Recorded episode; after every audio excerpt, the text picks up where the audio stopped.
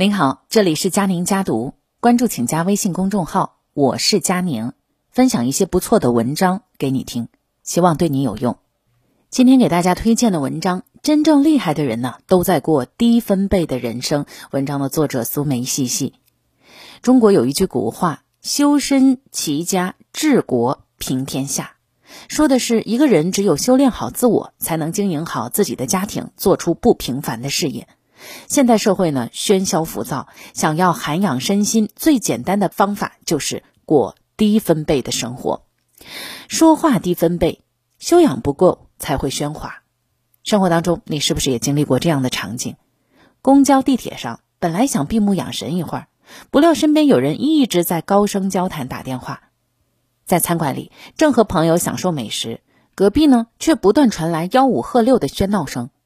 在家中本来想早点入睡，却被楼下撕心裂肺的吵闹声折腾到了半夜。自己的喧嚣给别人造成了困扰，却浑然不觉，甚至洋洋自得，这是缺少修养的表现。梁实秋说过：“大声说话是本能，小声说话是文明。”一个人说话的音量里，藏着他读过的书、走过的路，体现着一个人的修养。音量和音质甚至可以改变一个人的命运。有一部电影叫《窈窕淑女》里，奥黛丽·赫本扮演一个穷苦的卖花女，声音粗鲁，言语粗鄙。她每天都在大街上大声的叫卖，声音尖利，被人厌恶的称为发出令人厌恶和不舒服噪音的女人。后来，她遇到了语音教授希金斯，意识到自己这样下去会穷困一生，于是决心改变自己的口语发音，提升自己的语言修养，改变命运。他将自己所有的积蓄都拿出来，请希金斯教自己控制声音的技巧。半年以后，言语粗鲁的卖花女孩声音变得纯正柔和，人也变得优雅自信。最终呢，她还收获了甜蜜的爱情。影片当中有一句台词印象非常的深刻，说：“听一个人说话的语气和音量，就能够断定他属于什么阶层。”现实生活中，你仔细的观察就会发现，那些动不动就拔高音量、无所顾忌的人，往往缺少修养和自信。越是有底气的人，越是懂得和颜悦色的解决问题，令人如沐春风。所谓贵人语声低。电影《乘风破浪》里有一句台词：“你不需要那么声势浩大，控制自己的声音才是最强大的气场。”一位大学的教授曾经也说过，他住在。教授的宿舍楼里几乎听不到人和人之间高声说话或是夫妻吵架的声音，而搬进了民房公寓以后，他震惊的发现，每天都能够听到有人家在大声的说话和歇斯底里般的争吵。修养越高、越体面的人，越能顾及他人、控制情绪；反之，无论公共场所还是私密空间，都无所顾忌、大声喧哗的人，一般都生活的不如意。过于喧哗的人往往成不了气候，保持声音低分贝才能够拥有不凡的人生。情绪低分贝，定力不足才会失控。梭罗曾经说过，大多数的人呐，都生活在平静的绝望中。每一张看似平静的面孔背后，都是不为人知晓的委屈与坚持，因为他们知道，一旦情绪失控，后患无穷。闺蜜老顾在一家咨询公司工作。有一次呢，他遇到了一个难缠的大客户，一个计划书反反复复修改了十几遍，对方依然不满意。这眼看着半年考核一天天的逼近，如果拿不下这个合同，不仅部门业绩不达标，自己的升职机会也大概率会流失。于是老顾不眠不休，按照客户的要求又重新的修改了一遍，没有想到顾客还是不满意，老顾瞬间崩溃。把计划书往顾客眼前一摔，怒气冲冲说：“不想合作就直说，你用不着那么折腾人。别以为有点钱就了不起，我还不伺候了。”然后合作当然取消了，老顾被降职，取消年度奖金。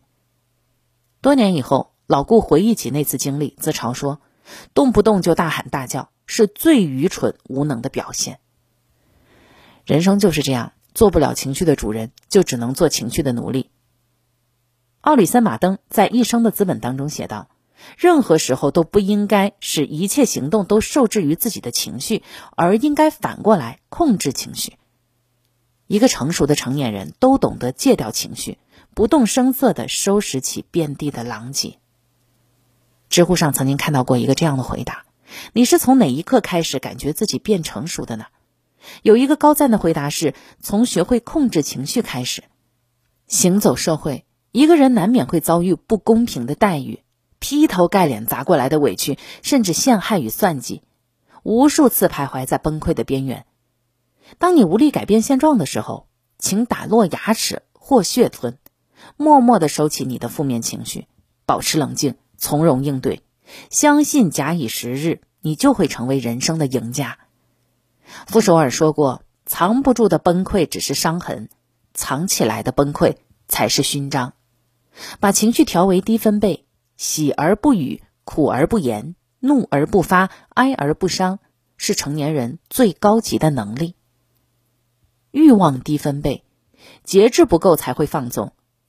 美国科幻哲理小说《抓落叶》当中有这样的一个情节：人类是外星智慧创造的，然后送到地球去体验今生。但是女员工梅里亚姆担心人类去了地球会爱上那里，一去不返。于是呢，他就故意在人的心脏旁挖出一处空穴，用这一处缺陷牵引着人类必须返回。和他一起工作的男员工看到以后，怕领导责罚，于是拼命的填补空洞。他把爱。愤怒、悲伤、快乐等所有的情绪都注入到那一个空洞，试图填满它。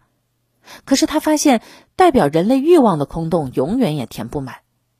男员工绝望地说：“无论怎样填补，我们都给不了他们想要的。”梅里亚姆问：“他们想要什么呢？”更多。是的，人类欲望的黑洞永远无法满足。放眼世界，多少人终其一生都在追名逐利，甚至为达目的不择手段。在消费主义的当下，人的欲望愈演愈烈，房子越买越大，车越换越豪华，吃穿呢越来越讲究。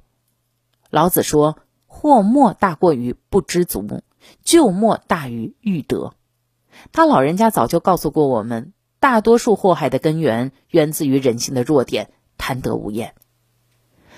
在清朝有一首不知足的诗，生动地刻画了一个贪得无厌的形象。终日茫茫只为饥，才得宝来便思衣。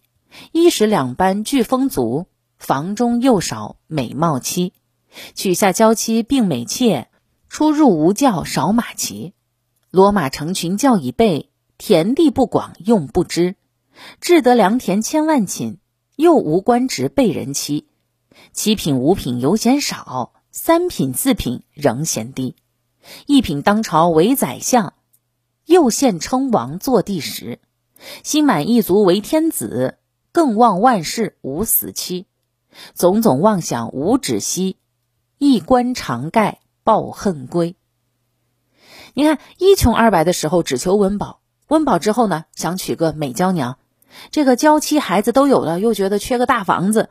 房子、田产都有了，又想做大官，想要的是越来越多，目标越来越高，心也越来越累。现代人的很多痛苦和焦虑就来源于此。周国平说：“一个人只要肯约束自己的欲望，满足于过比较简单的生活，生活的疆域会更加的宽阔。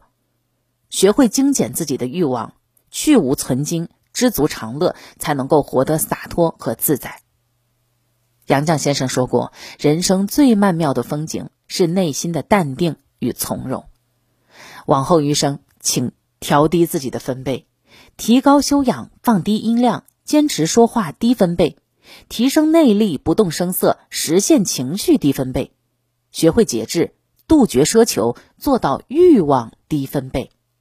愿你我都心怀敬畏，克己自律，在时光当中厚积薄发。活出自己的山河辽阔，这就是今天的文章分享。我是佳宁，下期见。